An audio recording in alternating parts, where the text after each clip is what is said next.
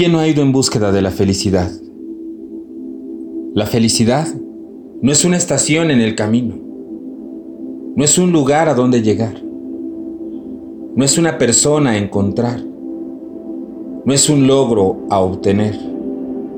La felicidad es una manera de viajar, es un concepto interno. Todo lo que experimentas es el resultado de cómo percibes lo que hay afuera. Y lo que percibes afuera es justo lo que hay dentro de ti. Y eso, lo que hay dentro de ti, es tu responsabilidad. Responsabilidad es responder con habilidad. Nadie puede hacer que te sientas inferior sin tu consentimiento.